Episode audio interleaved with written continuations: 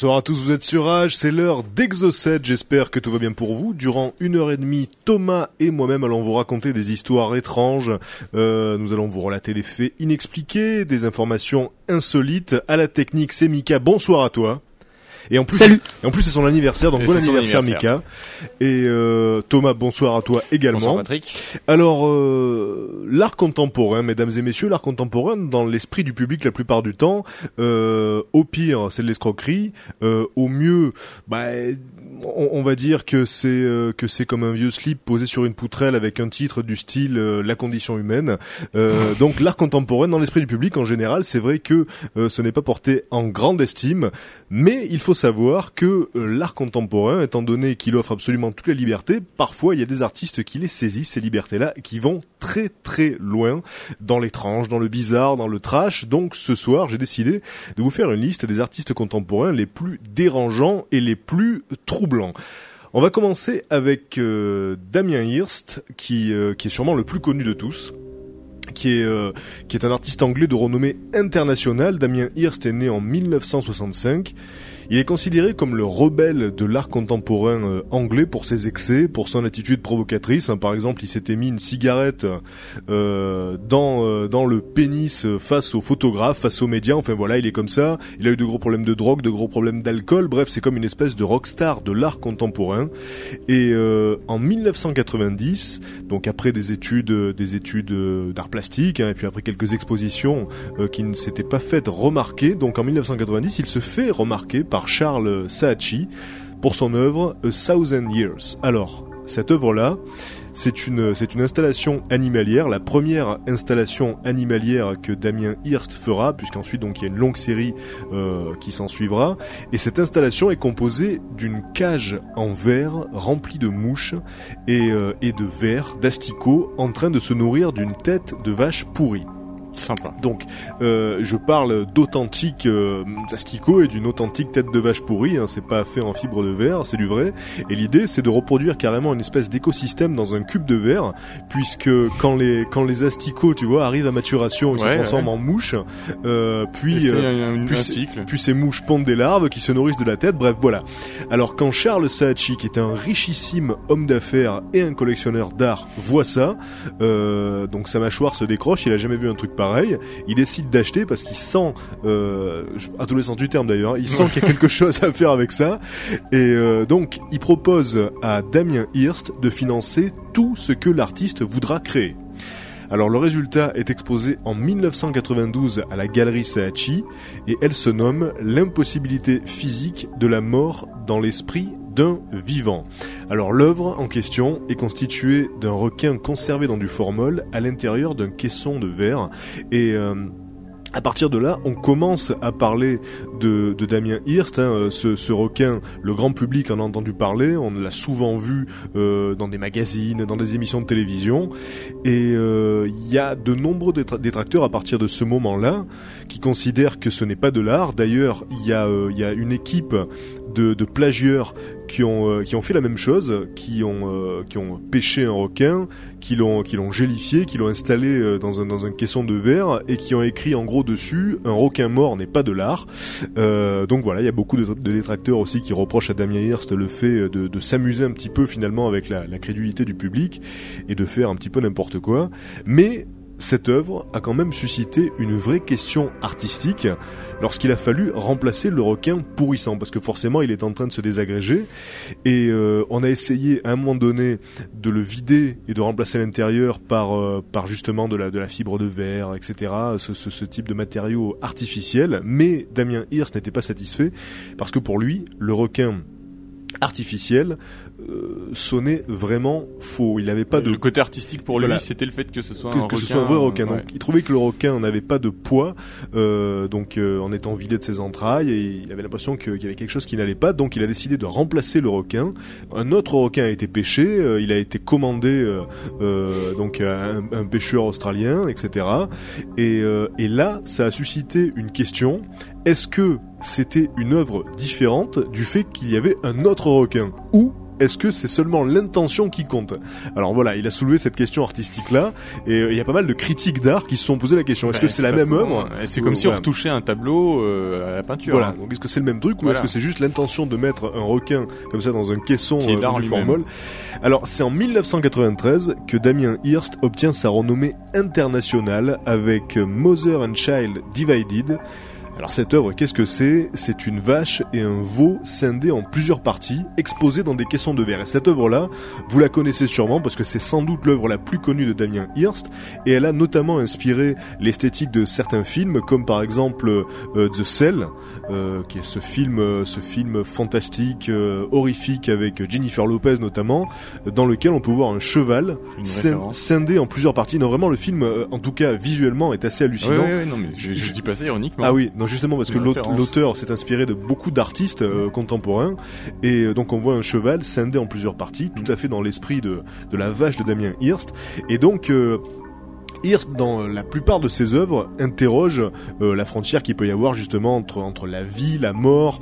Euh, c'est souvent très très macabre, très morbide, et puis très réel. hein. Il joue avec avec l'organique, c'est ça qui le fait triper. Et il faut savoir qu'avant d'être euh, d'être un artiste, euh, il avait notamment travaillé euh, dans une morgue, donc ça l'a profondément marqué apparemment, et c'est quelque chose qui revient très souvent.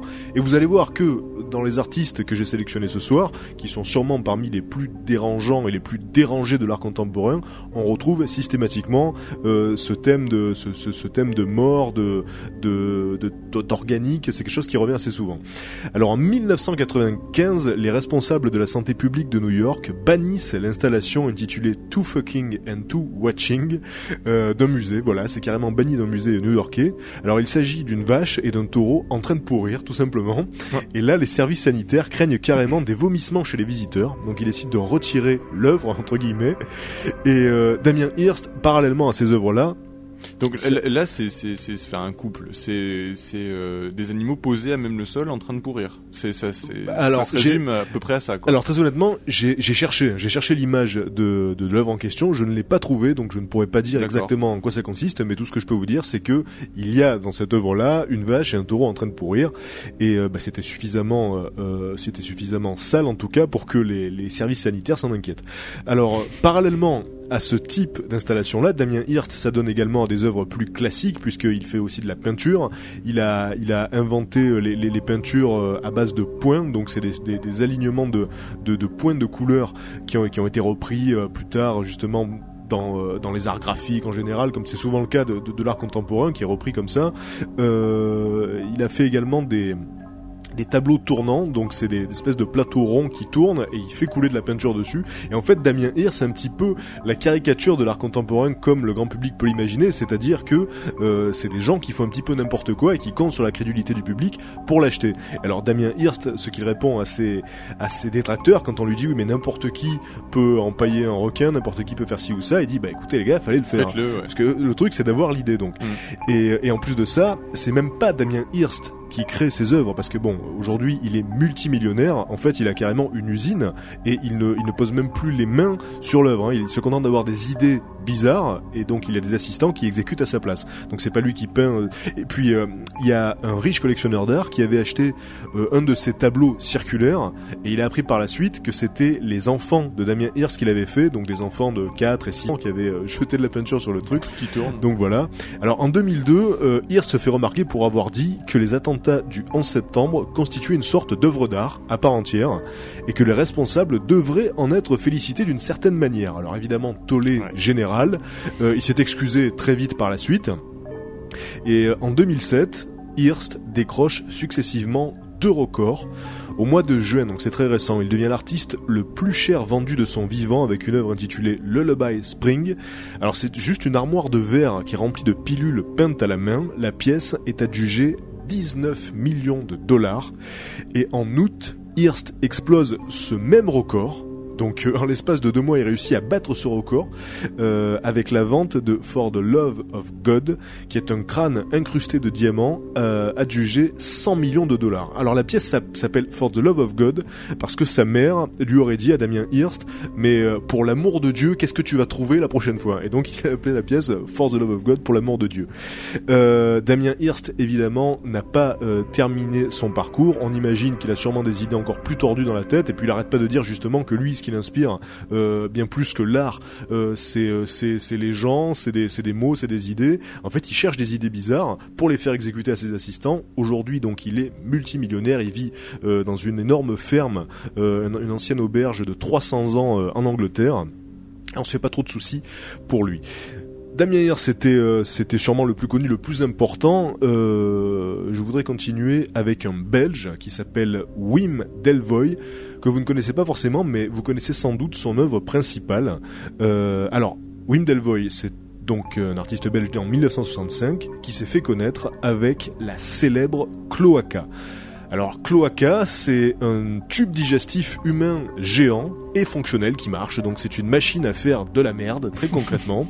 Alors la, la première version de Cloaca est présentée en 2000 au musée d'Anvers en Belgique. Elle mesure 12 12 mètres de long, 2 mètres de haut. Elle est composée de 6 cloches de verre reliées par une série de tuyaux et de pompes. Alors les cloches contiennent euh, des sucs digestifs, des enzymes, hein, euh, ceux euh, la même qui sont contenus dans le corps humain. L'installation est maintenue à la température du corps, 37,2, et elle digère les aliments qu'on lui donne deux fois par jour pour au final produire des excréments. Donc c'est un énorme gâchis de nourriture, c'est insupportable, on, vient nourrir la machine réellement, et c'est souvent avec des, plats euh, très fins, il y a des, grands chefs qui ont accepté de, faire, euh, de faire des plats pour Cloaca, donc c'est c'est immonde. Et alors, euh, la machine, en plus de ça, a fait le tour du monde. Elle a été déclinée en quatre versions et les excréments qu'elle produit sont emballés sous vide. Ils sont vendu alors ils sont marqués d'un logo qui parodie euh, par exemple euh, celui de Coca-Cola, celui de Ford, et ils sont vendus euh, aux environs de 1000 dollars pièce. Voilà. Donc derrière cette machine, euh, il y, a, un message anticapitaliste évidemment, et puis euh, Delvoye interroge aussi l'art lui-même hein, finalement. Il dit bah voilà l'art qu'est-ce que c'est euh, à part à part une grande machine à faire de la merde que tout le, monde s'arrache à prix d'or. Donc euh, voilà c'est très très provocateur vis-à-vis de l'art, vis-à-vis du capitalisme, vis-à-vis de beaucoup de choses. Et pour concevoir le mécanisme très complexe de Cloaca, Delvoye s'est entouré de, plusieurs scientifiques, plusieurs ingé- ingénieurs. C'est pas lui qui l'a fabriqué, hein. lui il a eu l'idée encore une fois, et elle a été conçue par des spécialistes, par des scientifiques. Ce qui est d'autant plus absurde que la, mach- la machine ne sert à rien du tout, vraiment. Euh, et c'était un des buts de Delvoye de concevoir une machine absurde qui soit une fin en soi, comme un être humain. Euh, finalement, l'être Ouais. humain est une fin en soi. Euh, il, il mange, il fait caca, et puis voilà, on lui demande pas de faire autre chose. Et ben là, la machine, c'est un petit peu pareil. Il voulait faire une espèce de, de machine qui se suffit à elle-même et qui est un objet de culte, parce que c'est le cas. Dans chaque exposition, la machine est, est exposée très sérieusement, très solennellement, et on vient euh, en silence, comme ça, digérer tranquillement. Alors, C'est une expérience assez particulière. Et, euh, et depuis donc, euh, Wim Delvoye a installé une ferme euh, très spéciale en Chine. Donc c'est sa, sa nouvelle œuvre. Euh, ça s'appelle la Art Farm. Alors, c'est une ferme qui est remplie de cochons qui vivent librement et l'artiste les fait tatouer. Alors, c'est ça qui est génial dans l'art contemporain, c'est qu'il n'y a pas de limite. Voilà, euh, à peu près tout ce qu'on peut faire sous l'égide de l'art contemporain sous ce terme générique est accepté. Et on peut tout faire là-dessus. Et c'est ça qui est drôle, c'est que voilà, des fois il y en a qui ont des idées plus extrêmes que d'autres, et on arrive à des résultats euh, qui, bah, qui, qui, qui peuvent évoquer des, des, des, des, des, des, cauch- des cauchemars, des cauchemars vivants, des, des, des, des, des images, des situations qu'on n'aurait jamais pu imaginer voir dans le monde réel.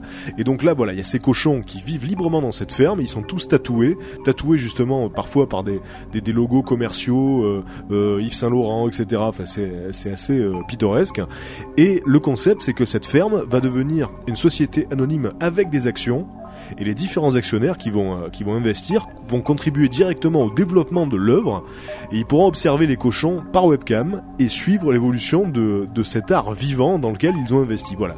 Donc ça c'est le c'est le, nouveau projet de, Wim Delvoye et puis forcément euh, comme à chaque fois avec ce type d'artiste ça crée des polémiques puisqu'on se dit euh, ces pauvres ces pauvres cochons qui vivent les uns sur les autres et qu'on tatoue voilà est-ce que ça respecte bien le droit des animaux etc mais vous allez voir qu'il y en a qui vont beaucoup beaucoup plus loin en ce qui concerne justement les droits des animaux mais on en parlera juste après la première pause. Restez avec nous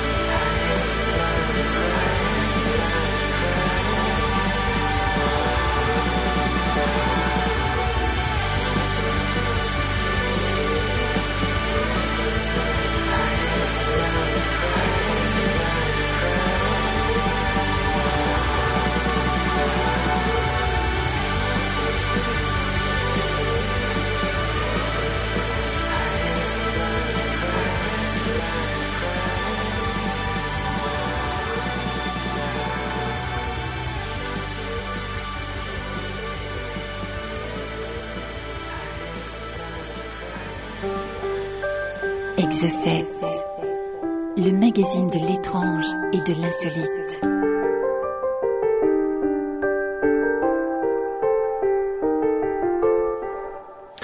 L'instant, c'était M83 sur Rage et juste avant euh, la pause musicale, je vous parlais des artistes contemporains particulièrement barrés, particulièrement extrêmes.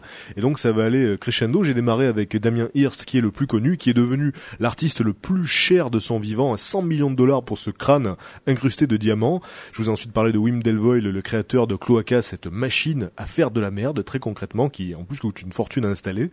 Et euh, on passe euh, à la vitesse supérieure avec un certain Marco Evaristi, dont vous avez peut-être entendu parler par le biais de cette œuvre qui a créé une véritable polémique et vous en avez tous entendu parler puisque elle est devenue assez euh, symbolique, assez symptomatique euh, des, scandales causés par les œuvres d'art contemporain qui ne s'imposent pas de limites éthiques.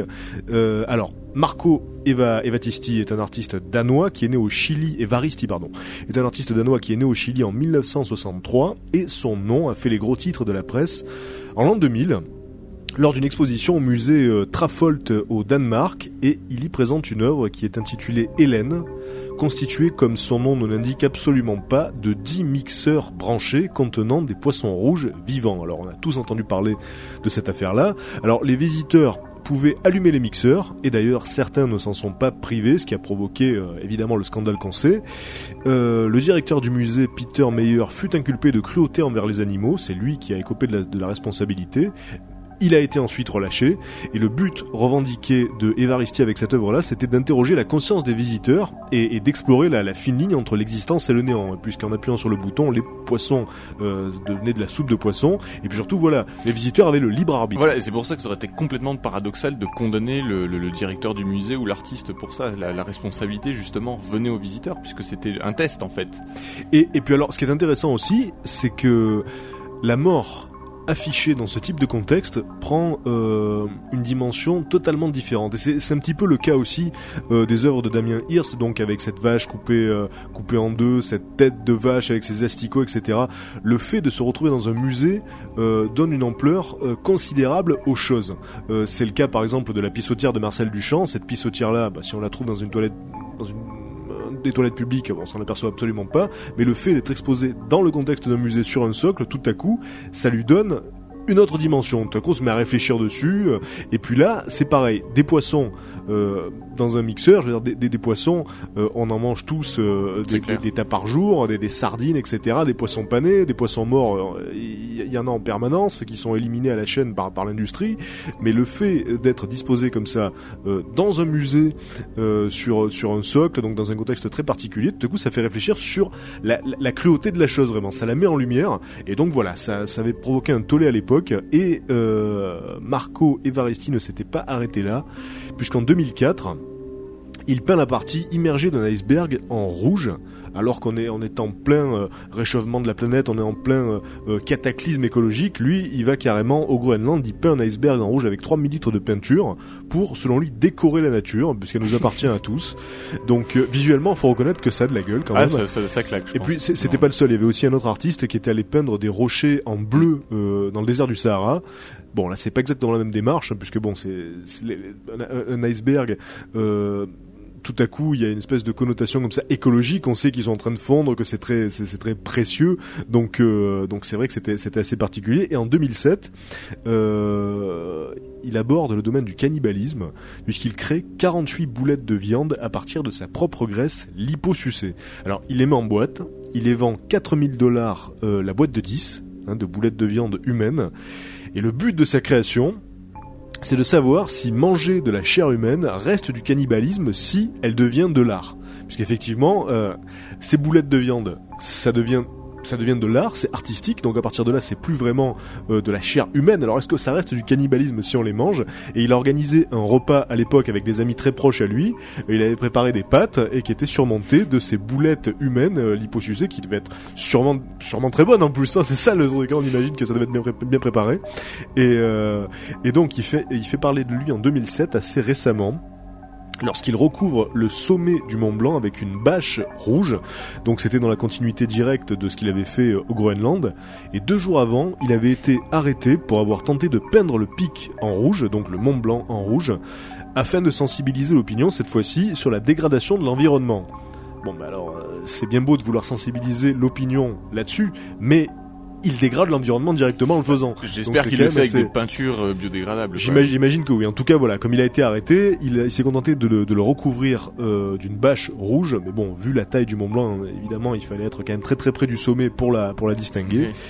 C'est euh, la dernière exaction hein, de, de Marco Evaristi, mais euh, on imagine volontiers qu'il a encore pas mal de provocations en réserve. On continue avec un mouvement artistique chinois totalement underground au nom très inquiétant, puisque euh, ce groupe s'appelle le mouvement Cadavre, tout simplement. Et, euh, et si j'en parle, c'est pour parler euh, de l'œuvre de Sun Yuan, qui est un jeune artiste chinois issu de ce mouvement, euh, d'artistes chinois donc qui utilisent du matériau humain dans leurs œuvres. Alors en 1999, il expose une installation dans un lieu clandestin de Pékin, puisque forcément c'est tout à fait interdit. Il s'agit d'un nouveau-né mort couché en position fétale sur une tête de vieillard décapité qui émerge d'un lit de glace. Alors l'exposition se termine au bout de la journée alors que la glace a fondu. L'œuvre est intitulée Le miel. Et, euh, et d'après l'artiste, c'est euh, c'est plus un acte d'amour qu'un acte de violence. Donc ensuite l'interprétation de l'artiste, euh, ça, elle dépend que de lui. Chacun y verra ce qu'il veut, mais concrètement on a quand même ça. On a quand même ce, ce, ce cadavre et cette tête coupée. Alors l'œuvre euh, qui était évidemment inenvisageable dans, dans une exposition euh, euh, réelle, officielle, et puis surtout dans, Surtout en Chine. surtout dans d'autres pays. Euh, donc elle a été présentée en photo dans plusieurs villes européennes. Et forcément, à chaque fois, elle crée un vrai choc. Et pour expliquer l'existence même de ce type d'installation-là, il y en a certains qui pensent que, que ce type de matériau est plus facile à obtenir en Chine, de la part de, de, directeurs de, de morgue peu scrupuleux, par exemple, et, euh, que l'utilisation des cadavres peut, est plus aisément euh, acceptée par la tradition chinoise. Voilà. C'est comme ça qu'on peut expliquer que c'est arrivé. Vous allez voir tout à l'heure euh, avec euh, le, docteur Gunther von Hagens que finalement euh, c'est arrivé aussi chez nous en Europe, non sans provoquer justement d'énormes polémiques. C'est avec lui que je terminerai. Avant de passer à Gunther von Hagens, je voudrais parler de l'œuvre de Xiao Yu qui s'est fait connaître en 2001 qui est également un artiste chinois et qui a provoqué une vive polémique au Kunstmuseum de Berne. Il y présente une œuvre intitulée Ruan, qui est plus connue aujourd'hui sous le nom de Bébé Mouette. Voilà. Alors il s'agit d'une tête de fœtus féminin avec des yeux de lapin cousus assemblés sur le corps d'une mouette qui baigne dans du formol. Donc c'est un peu un mix de tous les artistes qu'on a pu voir jusqu'à présent, Voilà. c'est-à-dire qu'il y a le formol, il y a le, il y a le cadavre animal, C'est le summum. elle a une tête de fœtus, c'est la totale. Euh, et là, en plus, pour le coup, bon, bah, c'est une grande exposition. Ça se passe à Berne, en plus en Suisse, donc c'est quand même top class. Et, euh, et selon les dires de, de Xiao Yu, euh, c'est un homme chargé de nettoyer un hall d'exposition scientifique en Chine, hein, qui lui a vendu le fœtus en 1999. Le bocal était alors muni d'une étiquette euh, euh, qui était euh, qui était écrite à la main et qui expliquait que c'était un embryon de sexe féminin des années 60. Et vu le développement de la tête, euh, on pense que c'est sûrement un fœtus d'à peu près 6 mois issu d'une fausse couche. Voilà. Donc il y en a qui pensaient que euh, Xiao Yu avait carrément euh, euh, poussé une femme à l'avortement pour obtenir ce fœtus, etc. Enfin, il y a eu beaucoup beaucoup d'encre coulée autour de ça. Apparemment, voilà, ça serait une fausse couche euh, qui, aurait eu lieu dans les années 60. Le fœtus aurait été récupéré pour des expos médicales. Et voilà comment il se serait euh, euh, accaparé ce- cette tête-là. Alors il y a une plainte euh, qui, qui fut déposée à l'époque, hein, et face à cette controverse, le musée décida de retirer l'œuvre de l'exposition, et aussi parce qu'elle éclipsait totalement les autres œuvres, les gens venaient pour voir ce truc-là et pas, et pas autre chose. Alors Xiao Yu, euh, c'est un artiste qui, qui travaille sur la démarcation entre, entre l'homme et l'animal, c'est ce qui le fait triper, c'est pour ça donc que il avait créé euh, une espèce de, Une de créature chimère. hybride, voilà une chimère mouette euh, bébé. Et, euh, et ce qui euh, ce qui l'intrigue également, c'est les limites de l'éthique, voilà savoir jusqu'où on peut aller dans l'art euh, et, et- et jusqu'où on peut aller trop loin, quoi. hein, euh, voilà, explorer un petit peu les réactions du public, mais euh, mais il faut savoir que ce bébé mouette donc n'est pas sa première œuvre provocatrice puisque dans dans une autre euh, installation, il avait fait coudre ensemble des souris de laboratoire vivantes, il les avait exposées dans un bocal. Et là, j'estime que c'est là qu'est la limite quoi parce qu'à la limite quand on interroge la, la, subjectivité du public, euh, bon ça ça, ça, ça, ne- regarde ça ne regarde que lui, il y a pas de problème, si les gens euh, veulent assister à ce type d'installation, euh, tant mieux, s'ils veulent pas bah, tant pis. Mais là, euh, ce qu'on n'interroge pas, c'est la subjectivité de la souris, quoi, en l'occurrence. hein. Donc on avait deux souris vivantes qui étaient cousues, qui ont sûrement dû souffrir. Euh, donc ça, voilà, moi j'estime que c'est un petit peu la limite là quand même. Mais bon, Vu, vu que c'est encore des êtres vivants, effectivement, qui ressentent la douleur, etc., c'est vrai que c'est un peu limite, effectivement. Parce- Mais alors après, voilà, il, il te dira, dans les laboratoires, euh, à but scientifique, on va les faire souffrir sans doute 100 fois plus aussi. Donc, voilà. euh, Et la question, c'est juste vu que justement euh, les, les, les, les, expériences menées sur les animaux de laboratoire sont controversées alors qu'elles sont censées faire avancer la science. ouais, Dans le domaine de l'art, là, on se dit que c'est vraiment, c'est vraiment pas Oui, la peine que- de faire souffrir des bêtes. on est d'accord. Parce que le coût des poissons, encore une fois, comme, bah, comme, comme on le disait, euh, ça dépendait du public hein, de, les tuer ou pas. Là, bon, les, petites bêtes n'avaient pas, n'avaient, n'avaient, rien demandé. Et on termine avec euh, sûrement le plus frappé de tous, Gunther von Hagens, euh, qui est, qui est un anatomiste allemand. C'est même pas, c'est même pas un artiste en réalité. Hein, c'est, c'est un, anatomiste, un spécialiste, qui, a eu son, son diplôme de médecine, donc c'est un docteur. Il est né en 1945 et il est très très controversé. Il a inventé la plastination, c'est un procédé qui permet de conserver des tissus biologiques et donc par conséquent des cadavres humains. Donc je vous, je, je l'avais dit, hein, c'est, toujours basé autour de ce thème-là parce que c'est ça qui, qui provoque le scandale, qui, provoque temps, le, trouble des foules. euh, Voilà, pour choquer surtout à notre époque, il faut Ouais. frapper forcément très fort euh, sur des thèmes qui font mal. Donc là, en l'occurrence, voilà, c'est on peut pas faire pire. Et donc cette technique, la plastination, ça consiste à remplacer, euh, entre autres, le sang, l'eau et la graisse par des polymères, donc par des matières synthétiques. Et ensuite, ça donne, ça donne des sculptures organiques assez impressionnantes. Je pense que vous les avez déjà vues à la télévision, euh, euh, parce qu'à chaque fois qu'il y a une de ces expos, forcément, ça fait parler. Alors, euh, ce, docteur Von Hagen, c'est un véritable personnage. Il a toujours un chapeau noir vissé sur la tête. Hein, on, dirait un petit peu un agent de la Gestapo. C'est assez particulier. Et, donc, il s'est fait connaître du grand public en 1995 lors du lancement de son expo qui s'appelle Body Worlds. Alors aujourd'hui, l'expo en est à sa troisième édition euh, c'est toujours le même principe. Ça montre des corps et des organes humains plastinés dans diverses situations.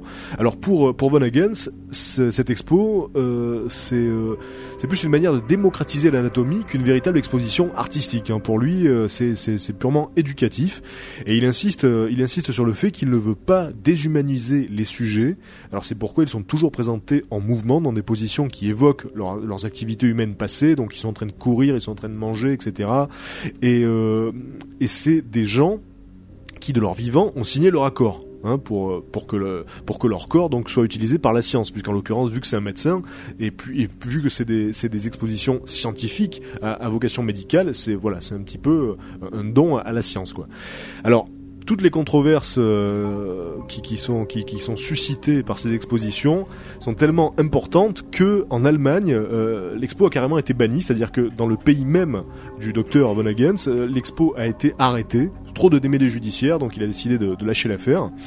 Et, mais ça ça l'a pas empêché donc d'aller peut-être encore plus loin puisqu'en 2002 oui. Non, mais parce que en fait, je me demandais aussi quand même là, dans ce genre d'œuvre, c'est des cadavres qui ont quand même une, enfin, qui avaient une famille. Tu vois ce que je veux dire? Enfin, donc ça veut dire que les gens peuvent identifier un de leurs proches exposé. alors le truc c'est que c'est des écorchés en fait hein. euh, Ouais. on voit on voit des D'accord, oui, donc on voit voilà. plus le, on voit plus l'apparence extérieure. C'est des écorchés, parfois même. euh, Il y a plus que les vaisseaux sanguins. Enfin, il a, il a, il a, D'accord. Donc c'est plutôt l'intérieur qu'on voit que l'extérieur. voilà, il a testé plusieurs formules de plastination. Euh, Il y a une des œuvres dans laquelle on voit euh, un, corps, mais composé carrément de, de, de vaisseaux. Donc c'est très très particulier. On dirait des figures anatomiques de dictionnaire, mais mais en vrai. Donc c'est assez impressionnant, mais on ne reconnaît pas les, les personnes.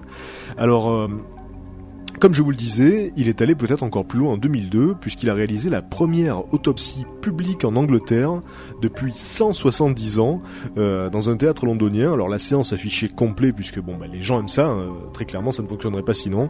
Euh, 500 personnes sont venues assister à cette autopsie, et elle a été retransmise sur Channel 4. Et là, il y a eu 130 plaintes carrément euh, pour cette diffusion d'autopsie. Et d'ailleurs, il y avait eu quelques démêlés judiciaires puisque euh, le gouvernement estimait que c'était que c'était euh, hors la loi de faire une autopsie publique en fonction de en fonction du- d'une certaine d'une certaine loi. Et, finalement, ça s'est bien passé. Il y avait des policiers lors de l'autopsie, mais ils ne sont pas intervenus, donc ça a pu se dérouler normalement. Et en 2004.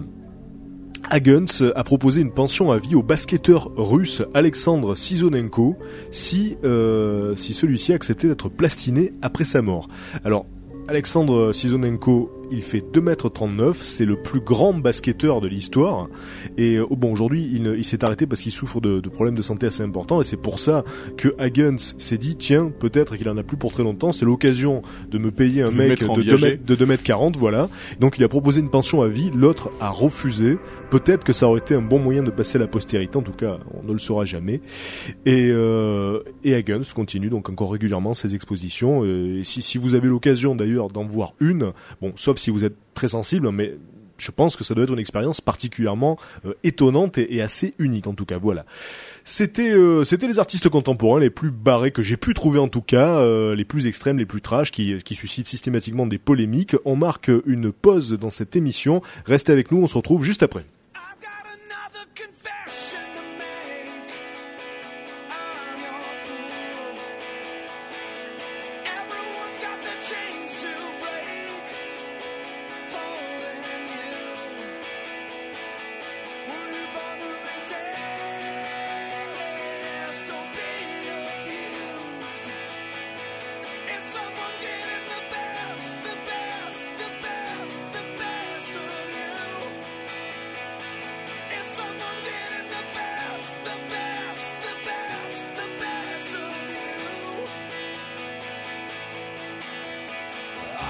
You going on to someone new? I needed somewhere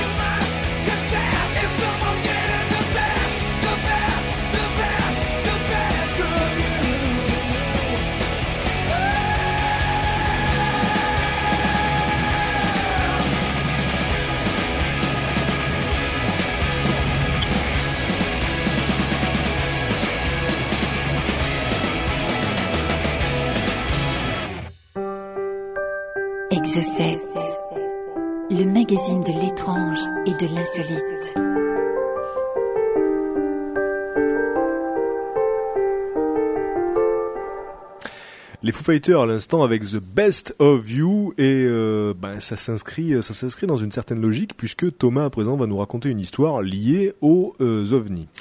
Aux ovnis, et à une époque où en fait on pensait pas avoir euh, pouvoir avoir affaire à des phénomènes ovnis, c'était euh, bien, enfin pendant le, le premier conflit dans les années 40, et vous allez voir que cette histoire intitulée La bataille de Los Angeles est assez surprenante. Alors en fait, elle commence le 7 décembre 1941 quand euh, les forces aériennes japonaises euh, décident de bombarder Pearl Harbor. Euh, ce qui évidemment va entraîner, on le sait tous, l'intervention des États-Unis dans la Seconde Guerre mondiale. Alors évidemment, euh, à ce moment-là, la population américaine commence un petit peu à angoisser et craint euh, évidemment une attaque japonaise sur leur propre territoire. Alors les semaines suivantes, l'attaque de Pearl Harbor, la côte ouest subit en fait plusieurs blackouts et, euh, et d'après les déclarations de l'armée américaine, euh, les menaces d'un raid aérien en Californie étaient à prendre très très au sérieux. Ils avaient effectivement peur que des kamikazes japonais ben, traversent le Pacifique pour venir s'écraser directement euh, sur leur ville ou voire même les bombarder tout simplement. Alors la menace, euh, la menace planait au-dessus, au-dessus de Los Angeles et le 8 décembre 1941 à 18h, des aéronefs non identifiés sont détectés à 150 km du Golden Gate euh, et la côte ouest américaine expérimente là sa première alerte, donc euh, accompagnée évidemment de hurlements de sirènes. Les premiers rapports tombent euh, et indiquent en fait qu'il s'agissait d'un raid d'une cinquantaine d'avions appartenant aux forces ennemies, sans toutefois réussir à identifier quelles étaient ces forces ennemies ni quels étaient les types d'appareils. La nuit suivante, deux alertes vont retentir, la première à 1h45, la deuxième à 2h02. Euh, évidemment, pareil, les, rues de San Francisco résonnent euh, des, hurlements des sirènes. Et là, le lieutenant général John L. DeWitt euh, avertit que si une attaque devait se produire, la Californie devait être prête à riposter. Et c'est pour ça que le mercredi 10 décembre 1941, euh, une bonne partie de l'ouest des États-Unis est plongée dans l'obscurité peu après 20 heures, plongée dans l'obscurité volontairement pour que la DCA, donc la défense contre les avions, euh, puisse euh, être en état d'alerte et tirer euh, grâce à leurs projecteurs sur des avions dans le ciel sans être gênés évidemment par la lumière de la ville. Euh, et évidemment, c'est ce qui va se passer donc ce, ce 10 décembre 1941. Euh, alors l'état d'alerte est lancé et, euh, et ça va durer comme ça deux jours jusqu'au 12 décembre à 19h20 euh, quand les effectivement des avions non identifiés refont euh, leur apparition et sont repérés euh, du côté de San Mateo. Là, l'armée euh, va va tout de suite faire des déclarations de presse, assurer à la population que les raids, aériens étaient bel et bien des raids aériens de, de, de japonais et que les malgré les rapports qui décrivaient des avions volant au-dessus de la côte ouest de forme vraiment non identifiée puisque certains étaient en forme de V, d'autres en forme de cigare. Ouais. Bref, les classiques qu'on connaît aujourd'hui, mais qui à l'époque n'existaient pas encore, euh, vu qu'on n'avait pas du tout encore identifié de phénomène ovni. Puisque, euh, juste si tu me permets de le rappeler, on en avait parlé il y a deux semaines, donc On dans l'émission euh, spéciale OVNI, on avait reçu deux invités pour ça, et euh, la première euh, observation euh, officielle en fait d'OVNI, c'était en 47 avec Kenneth Arnold, qui a donc lancé d'ailleurs le terme de soucoupe volante. Et toi, ton histoire se passe en 41. En 41, tout à fait. Alors la, euh, la nuit du, du 23 février, euh, un sous-marin japonais émerge près de Santa Barbara, euh, fait feu sur une raffinerie à Goleta, au nord-ouest de Santa Barbara, et évidemment cause de graves dommages, mais des dommages inversement proportionnels, je dirais, aux inquiétudes grandissantes de la population qui stresse de plus en plus parce que malgré les discours de l'armée rassurants euh, disant que c'est c'est des raids aériens de l'ennemi, enfin rassurant, c'est quand même toujours des raids aériens de l'ennemi, euh, la population était franchement très sceptique, euh, surtout que euh, là de nombreux témoignages commencent à circuler, euh, notamment des gens, enfin plusieurs, même centaines de gens qui disent avoir vu des objets euh, faire des virages à 90 degrés, ce qui était totalement impossible et qui l'est toujours d'ailleurs normalement euh, pour, pour, pour des avions, euh, se fondre, disparaître littéralement, c'est-à-dire qu'ils voyaient la lumière dans le ciel et puis elle disparaissait pas progressivement mais subitement comme si l'objet se téléportait en pleine nuit. Donc ça collait pas vraiment avec des avions ou en tout cas si ça correspondait à des avions ennemis, c'était des avions ennemis avec une technologie jamais vue et donc forcément très inquiétante. Donc il y avait une réelle, réelle sensation de peur à ce moment-là dans les rues. Euh, alors, comme je disais, une grande partie des témoins euh, n'a jamais été convaincue euh, par, euh, par, par, par ce raid aérien, et notamment, par exemple, le, le 6 février, la DCA fait feu euh, sur un objet non identifié. Alors le rapport officiel de l'armée euh, présente cela comme une cinquantaine d'avions volant en formation serrée. Or là, une grande partie des témoins sont convaincus qu'il ne s'agit pas qu'il ne s'agissait pas de 5, de 15 ou voire 20 même de 50 de 50 avions comme l'affirment les autorités, mais bel et bien d'un énorme objet indestructible, indestructible parce que euh, il s'est fait tirer dessus à plusieurs reprises et tout le monde a vu les salves et les cartouches de DCA, il y en a eu cette nuit-là plus de 1400 tirés dans le ciel, toucher l'objet euh, sans que l'objet ne tombe euh, au sol ou s'écrase, euh, sans même qu'on voit la moindre explosion à sa surface. Donc ça a laissé quand même les témoins plutôt plutôt sceptiques quant à l'hypothèse que ça serait de simples avions.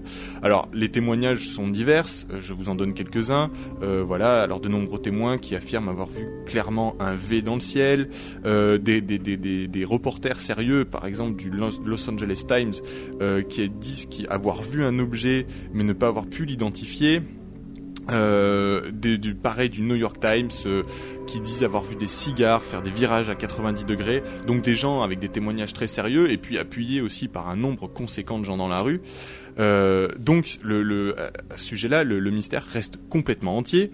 Et, et l'armée en fait va se borner à expliquer que l'engin en fait qui n'a pas été identifié euh, n'était en fait qu'une sorte de pseudo roquette tentée euh, qui a été lancée par les japonais. Le problème, c'est que après la guerre, euh, le japonais qui aurait été lancé du sous-marin dont je vous parlais tout à l'heure, qui a bombardé la raffinerie à ce moment-là, euh, le problème, c'est que le, le- le commandant de ce sous-marin, après la guerre, affirme lui, et il est affirmatif là-dessus vraiment, qu'ils n'ont jamais lancé de roquettes sur la ville directement. Alors après, l'armée américaine va essayer de se couvrir en expliquant que ce type de sous-marin avait à son bord des petits avions qui pouvaient décoller une fois le sous-marin en surface. Et là, pareil, le commandant du sous-marin et l'équipage aussi d'ailleurs affirment qu'ils n'ont jamais fait décoller d'avion. Ils se sont vraiment juste contentés de bombarder une raffinerie qui était à, la périphérie de la ville. Donc toute cette hypothèse, euh, toute cette hypothèse tombe. Et, euh, et donc évidemment, ce, euh, phénomène inexpliqué euh, eh va être baptisé la bataille de Los Angeles et fera la une de la plupart des journaux à l'époque, notamment le, Los Angeles Times, qui va lui consacrer une, pleine page. Et en fait, c'est vrai que là, les autorités à ce sujet-là n'ont eu absolument aucune, aucune explication, voire même se sont emmêlés les pinceaux puisque certains généraux ont donné des versions euh, complètement contradictoires avec la version officielle. Alors certains donc disaient que c'était des avions, d'autres qu'il n'y avait absolument rien dans le ciel et qu'en fait c'est juste l'état de stress de l'armée à cette, époque-là qui a conduit à ces événements-là et qu'en fait l'armée aurait tiré pendant plusieurs, heures dans le ciel mais dans le vide. Or euh, il y a une photo euh, de cette fameuse nuit, une photo qu'on trouve sur internet où l'on voit clairement, donc une photo noir et blanc à l'époque, hein, où l'on voit clairement un objet dans le ciel, euh, éclairé par la DCA avec des gros projecteurs. On voit tout de suite que c'est un gros, objet et pas plusieurs petits mis ensemble parce que les faisceaux lumineux sont arrêtés net par cet objet. Ils traversent pas comme s'il y avait des petits espaces euh, entre les différents avions. Donc cette photo évidemment est une preuve accablante qu'il ne s'agissait pas de plusieurs petits avions. Du coup, euh, eh bien, du coup, le, le- le Sénat et le Congrès américain vont demander des explications. Et là, euh, vide total. À partir de ce moment-là, euh, les dossiers ont complètement disparu. Reste de cette affaire-là uniquement la photo, la couverture du Los Angeles Times et, euh, et puis les témoins de l'époque qui rapportent ce fait. Alors, est-ce qu'on peut remettre en cause l'authenticité des faits? Est-ce que ça s'est déroulé réellement? Est-ce qu'on en est certain? C'est-à-dire que des gens, des, des centaines de gens, des milliers de On gens ont vu On en des, est certain. des objets volants identifiés. euh, Si, si toutefois, on peut se fier évidemment euh, aux témoignages de l'époque et puis surtout à la presse aussi de l'époque, mais on est quand même face à des journaux relativement sérieux, euh, le Los Angeles Times n'étant quand même pas euh, le premier journal euh, à raconter n'importe quoi non plus. Donc, on a eu une vague d'objets volants On non a, des, identifiés. on a des éco-radars aussi, puisque à l'époque, euh, le radar était encore une arme secrète, donc on n'en parlait pas officiellement. Euh, L'armée ne pouvait pas dire qu'ils avaient repéré euh, des objets curieux euh, avec des échos euh, assez surprenants sur leur radar parce que c'était une arme secrète, mais ces échos existent, sont archivés, Et effectivement, euh, quand euh, le- le- la station radar a prévenu la DCA, euh, les messages qui ont été envoyés étaient clairement il y a des objets bizarres qui arrivent sur vous, qui se déplacent à des vitesses euh, qui correspondent à ce qu'on ne connaît pas, euh, qui ont des mouvements que, ou des trajectoires complètement inconnues. Et ce qui est très intéressant, c'est que suite à cette histoire-là, qui après un peu tombé dans l'oubli, cinq ans après, on a eu la fameuse vague d'OVNI euh, sur la côte ouest américaine. Et, et donc, pour certains, aujourd'hui, euh, cette fameuse nuit où ce gros cigare était arrivé au-dessus de Los Angeles, c'était tout simplement un repérage qui aurait permis cinq ans après euh, de mener la vague au-dessus des États-Unis. Alors, cette, cette vague-là, euh, qui se déroule donc sept ans avant la véritable explosion de la mythologie ovni, hein, puisque donc à l'époque en plus, oui, ce qui est, ce qui est assez intéressant, c'est de savoir que l'ufologie n'existait pas, donc l'hypothèse extraterrestre ne, pouvait, ne pouvait pas être, être mise en même, avant. ça a même pas traversé l'esprit des Voilà. témoins. Euh, Ils savaient juste pas ce qui se passait. Ils quoi. savaient pas ce qui se passait, euh, et ou, ou alors ils flippaient, euh, ils flippaient très fort parce qu'ils se disaient l'ennemi a une technologie Ouais, de dingue qu'on maîtrise pas. qu'on maîtrise absolument pas. Et alors, la dernière fois qu'une telle vague aurait été repérée, c'était au Mexique. C'était au Mexique. 1900, 1998 et euh, donc une vague euh, vraiment impressionnante. Alors là pour le coup il y a beaucoup de vidéos euh, prises sous plusieurs angles d'un même phénomène. Donc euh, c'est euh, c'est Thibaut Canuti qui était là il y a deux semaines, Qui nous en donc a- spécialiste du sujet, euh, auteur du livre Un fait maudit, donc euh, que je vous recommande sur le sur le sujet, qui nous qui nous a parlé de, de cette de cette vague là. Et c'est vrai que c'est très impressionnant. On voit des films euh, avec une espèce d'armada d'objets volants euh, bizarres. hein, donc- imaginez le stress de la population à cette époque, quand euh, ils pouvaient même pas mettre un terme ou à la rigueur une théorie derrière euh, derrière ce genre de choses. Alors quand on voit ça à notre époque, déjà on flippe parce qu'on se dit bon c'est des Ouais. ovnis, mais à une époque où on n'arrive même pas à le concevoir, ça doit être comme voir un, un phénomène euh, limite miraculeux euh, de la main de Dieu Ah, qui, sûrement, ouais. qui enverrait des objets dans le ciel euh, sans qu'il y ait de raison. Euh, Merci Thomas pour cette, euh, pour cette excellente histoire. On marque euh, encore une pause musicale et on se retrouve après pour les infos insolites de la semaine.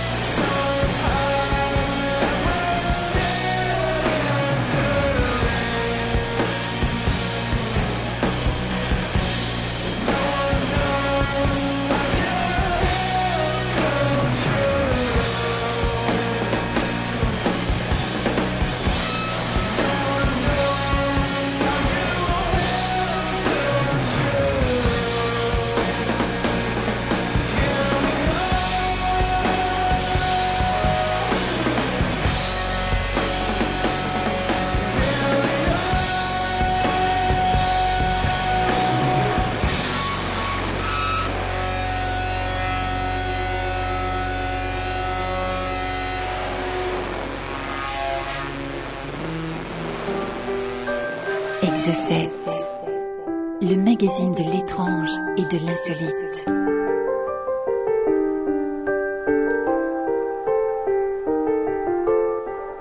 Les infos insolites de la semaine dans Exocet, c'est le meilleur de toutes les infos bizarres, étranges qui se sont déroulées cette semaine dans le monde. Et on démarre tout de suite avec euh, une équipe de scientifiques japonais menée par le professeur Masayuki Sumida de l'université d'Hiroshima qui a créé une grenouille transparente par croisement génétique. Alors bon, euh, on va, on commence en souplesse hein, avec une petite grenouille transparente. C'est vrai que dans cette émission, surtout dans les infos insolites, souvent on vous parle de cas euh, particulièrement étranges de manipulation comme ça génétique faite en laboratoire. On avait parlé récemment euh, justement de de l'hybridation d'ovules humains avec avec des, des, réceptacles donc animaux donc des, des vrais chimères comme ça fabriqués en laboratoire. Là il s'agit d'une grenouille transparente, donc c'est un petit peu plus soft, mais quand même, ce qui est intéressant, c'est que cette grenouille est un spécimen totalement unique, parce que les animaux transparents euh, vivent d'habitude dans les abysses ou dans certaines grottes souterraines, on le sait, euh, dans des endroits où, euh, où il n'y a pas de soleil, donc les animaux ne développent pas de, pigments, ils sont, albinos, ils sont transparents parfois, et donc là, cette grenouille, le- si elle a été créée, c'est pour pouvoir observer ses organes internes ainsi que ses vaisseaux sanguins sans qu'on ait besoin de la disséquer. Donc très concrètement, on voit à travers comme euh, bah, comme si elle était en verre. Alors c'est assez c'est assez particulier et évidemment on peut pas s'empêcher d'imaginer ce que ça pourrait donner si ce type de croisement génétique était fait sur un être humain. Alors euh, je sais pas si euh, si vous vous rappelez de ce film The, The Hollow Man, Ouais. donc euh, l'homme invisible version un petit peu trash avec Kevin Bacon dans lequel on voit justement l'homme invisible euh, dans sa phase de transition entre le moment où il est visible et le moment où il est invisible et On voit effectivement juste l'intérieur. voilà, ouais. on le voit transparent, bah, ça donnerait à peu près ça. Et bah, on espère que, que ce type d'expérience-là, c'est c'est pas pour tout de suite, parce que voilà, quand même, ça sera, ça sera un petit peu spécial. On continue avec une histoire qui s'est passée euh, à Melbourne. C'est le miraculé du mois, euh, le miraculé, oui, de l'année même d'ailleurs, euh, puisque donc des chirurgiens australiens réussi à sauver, mais de manière miraculeuse, un adolescent qui, euh, qui a reçu un pied de chaise en métal dans l'œil. Alors, ce jeune garçon s'appelle Shafik El Fakri, il a 19 ans. Il a été admis euh, à, l'hôpital euh, de Melbourne avec le pied de la chaise donc enfoncé euh, à peu près 10 cm dans, dans, dans le crâne. Donc euh, ça lui traversait euh, la tête et ça descendait jusque dans son, jusque dans sa gorge. D'ailleurs ça a partiellement coupé quelques, quelques une artère une artère. Et bah, il est sorti de l'hôpital jeudi, figurez-vous, parce que parce que ça va, il, il va bien ce garçon-là, ça, ça semble abso- absolument incroyable, mais il va bien. Et on sait comment il s'est mis un pied de chaise dans l'œil quand même? Alors, alors, alors, déjà, déjà. déjà, il est sorti 19 jours après euh, après être rentré à l'hôpital, sans aucun dommage cérébral et sans avoir perdu la vue.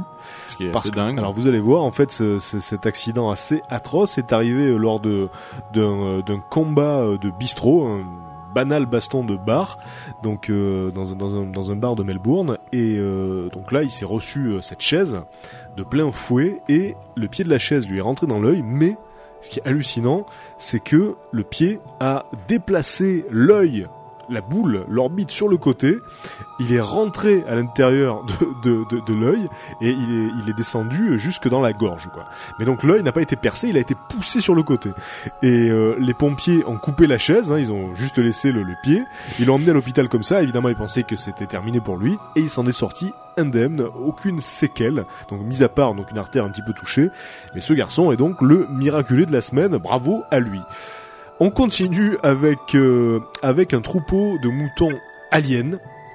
Voilà, on était dans les ovnis, donc euh, on y Voilà. reste un petit peu. Euh, un troupeau de moutons euh, aliens qui est devenu l'attraction locale dans un village de Roumanie, après que 250 moutons soient devenus soudainement verts euh, en l'espace d'une nuit. Alors, le, le propriétaire des moutons euh, qui vit dans le village de, de Arsa a appelé le, le vétérinaire évidemment pour savoir ce qui s'était passé avec les animaux. Et entre-temps, euh, il y a beaucoup beaucoup de gens qui se sont déplacés pour venir voir un petit peu l'attraction. Donc euh, tout le village est venu euh, dans la ferme de cet homme-là pour voir ce qui s'était passé. Et après prélèvement de, de, laine et de peau, le vétérinaire a pu établir qu'en fait, les moutons avaient, avaient été traités avec une solution à base de calcaire. Et le berger a expliqué que ils avaient une maladie de peau qui revenait de façon chronique et qu'il avait essayé des tas de trucs pour essayer de les guérir. Et que bah, que donc euh, ça ça avait l'air de marcher. Alors il, leur en a mis beaucoup. Et finalement ça leur ça leur a donné une espèce de teinte assez verdâtre. Et donc comme en plus euh, il avait fait froid euh, la nuit enfin la, veille de, de cet événement là le berger explique que les moutons ont tous dormi les uns contre les autres, donc euh, bah, la, la, Friction. la- voilà la, la, teinte, la teinture donc a pu se, se propager encore plus. Donc voilà, euh, j'ai vu une photo, c'est assez space hein, puisqu'ils sont vraiment verts hein, les moutons. Mais vert intégralement, euh, c'est pas juste des petites taches. Elles sont c'est tout vert. Vert. Ouais, on dirait qu'on les a peints à la bombe. D'accord. C'est voilà, c'est peut-être même ça d'ailleurs. hein, Peut-être qu'il veut faire parler de lui, mais en tout cas voilà, jusqu'à euh, preuve du contraire, ça serait donc cette solution à base de calcaire qui les aurait rendus euh, euh, verdâtres. Voilà, de- les moutons un petit peu de, de, de Shrek. On continue avec euh, deux femmes ninjas. Euh, vous remarquerez qu'il y a peu d'infos insolites basées sur les ninjas, mais il y en a. Hein, Rappelez-vous de cet homme euh, euh, ce- ninja russe. Ninja russe, absolument, tu t'en rappelles Thomas, ça fait plaisir. Ninja russe qui attaquait les fermes italiennes. Bon voilà, qui était un ancien euh, militaire. C'est tellement bizarre, tu vois, un ninja russe que... En vélo, En plus, vélo, en qui s'échappait dans les champs, bon voilà. Donc là, on a deux femmes ninjas euh, armées, euh, armées de sabres, bien sûr, de sabres et de dagues, qui sont rentrées dans une station-service, dans la boutique d'une station-service, et euh, qui ont euh, attaché le, caissier, qui était là, qui était présent, bien évidemment. Et, et donc elles ont pris l'argent, elles ont pris des billets de loto, elles ont pris des cigarettes, et elles se sont barrées telles deux ninjettes. Alors euh, donc euh, les euh, les journaux rapportent que euh, elles, elles avaient en plus de leur tenue entièrement noire des sabres de samouraï, des, des vrais de vrais quoi, des dagues, mais que elles ne se dépassaient absolument pas comme des ninjas parce que on a des vidéos de surveillance et en fait la vidéo est sur YouTube. Donc on peut voir ces deux femmes ninjas avec leurs sabres en train de, de, de- de choper des cigarettes, de, ce genre de, de, de conneries là. Alors maintenant la police euh, chasse les deux femmes évidemment, mais euh, ils n'ont aucun indice quant à, leur, aspect physique, hein, puisque donc elles étaient couvertes de noir. Et euh, ils estiment que c'est un crime grave, puisque donc avec ces armes blanches là, elles auraient pu faire beaucoup de dégâts. Donc voilà, elles sont en cavale. Voilà, petit côté cat size dans cette histoire qui n'est pas sans faire son petit effet. On marque une première pause dans cette dans cette série d'infos insolites, mesdames et messieurs. Restez avec nous, on se retrouve juste après.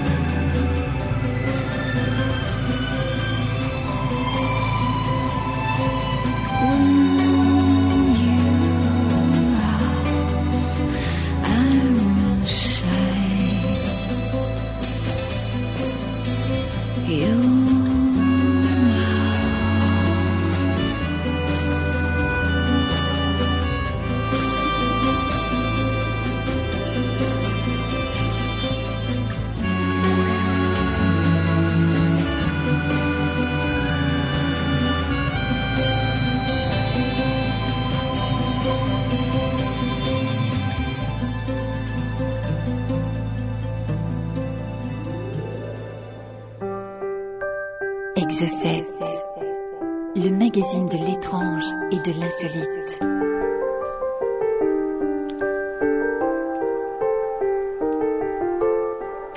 Les infos insolites de la semaine, deuxième partie, hein, ce qui s'est passé de plus étrange, de plus bizarre à la surface du globe, des infos euh, vérifiées, filtrées qui viennent de sources sûres. Et on continue avec, euh, avec l'histoire des tardigrades, qui sont aussi connus sous le nom de euh, oursons Alors euh, c'est des euh, des petites créatures euh, qui font de l'ordre d'un millimètre, qui peuvent survivre à des conditions extrêmes, mais c'est absolument incroyable. Je crois que je crois qu'elles ont le record tout simplement. Par exemple, elles peuvent vivre à des températures qui vont du zéro absolu à plus 151 degrés. Elles peuvent encaisser plus de 1000 fois la dose de radiation que n'importe quel autre animal peut encaisser. Enfin bref, s'il y avait demain une guerre nucléaire, s'il y avait un hiver nucléaire, il y aurait plus que des euh, tardigrades Voir sur la si- planète. Si, si la vie s'éteignait, euh, bah, elle s'éteindrait pas grâce aux tardigrades. Alors vous allez voir à quel point cette, euh, cette- cet insecte est hallucinant et en fait c'est pas c'est pas vraiment un insecte puisque les tardigrades forment une branche euh, à part entière, Euh, la, la branche des tardigrades un petit peu comme les ornithorynques ont leur propre branche zoologique, hein, et bien les tardigrades ont la leur parce qu'ils sont hallucinants ces, ces, ces, ces petits insectes là. Non enfin ces petits tardigrades en l'occurrence. Alors je vous en parle parce que en fait l'agence euh, spatiale européenne a décidé d'envoyer des tardigrades dans l'espace dans un projet qui s'appelle le projet TARDIS. C'est la première fois de l'histoire que des animaux vont être exposés au vide de l'espace parce que les tardigrades, en plus de ces facultés hallucinantes, peuvent survivre dans le vide absolu, donc le vide de l'espace. Et ça, c'est tranquille. c'est unique. Il n'y a pas d'autres créatures vivantes qui peuvent le faire. Donc plus, le- comme ça, on va le pouvoir les polluer avec nos animaux, les autres planètes. Avec des tardigrades. Bon, en même temps, ça fait quand même un millimètre, donc on a le temps d'en mettre un paquet que ça Oui. pollue le système solaire. Et euh, donc, euh, euh, ces tardigrades-là vont euh, passer donc quelques temps dans l'espace et ensuite les, euh, scientifiques vont voir euh, quelles ont été les modifications sur leur métabolisme et pour survivre ces tardigrades donc entrent en cryptobiose ce qui est euh, une capacité rarissime dans le règne animal vraiment donc ça consiste à arrêter le métabolisme et à devenir quasiment immortel. Donc les, les tardigrades peuvent tenir 8 ans dans un état de congélation. Euh, et, et donc euh, parmi les très très très rares espèces qui peuvent entrer en cryptobiose, les tardigrades sont les champions incontestés. Donc voilà, 8 ans de quasi mort puisque cette cryptobiose ça équivaut à une espèce de, de mort euh, métabolique. Euh, Une seulement espèce d'autocryogénisation, quoi. voilà, seulement 0,01% de leur système vital fonctionne et ils parviennent en fait à se déshydrater euh, totalement. Ils remplacent l'eau de leur corps par une sorte d'antigel qu'ils fabriquent eux-mêmes. Donc c'est absolument génial. Et là encore une fois, ça fait rêver parce qu'imaginez qu'on puisse maîtriser un tel système, qu'on puisse euh, comme ça euh, euh, générer, sécréter une espèce d'antigel qui remplacerait le sang pour hiberner pendant des, années, on deviendrait virtuellement immortel. Voilà. Donc ces tardigrades, bah, moi écoutez, je les connaissais pas encore il y a quelques jours, donc j'étais très surpris d'apprendre cette histoire-là. On verra ce que l'expérience de ces chercheurs va donner. On continue avec une histoire qui s'est déroulée en République tchèque. Euh, une histoire qui concerne un livre, le Codex Gigas, qui était également connu sous le nom de Bible du Diable. Donc c'est un manuscrit euh, médiéval qui aurait été écrit il y a à peu près 800 ans avec l'aide du diable, et ça c'est quand même très très fort. Euh, ce manuscrit est retourné à Prague ah ouais, après une absence de 359 ans.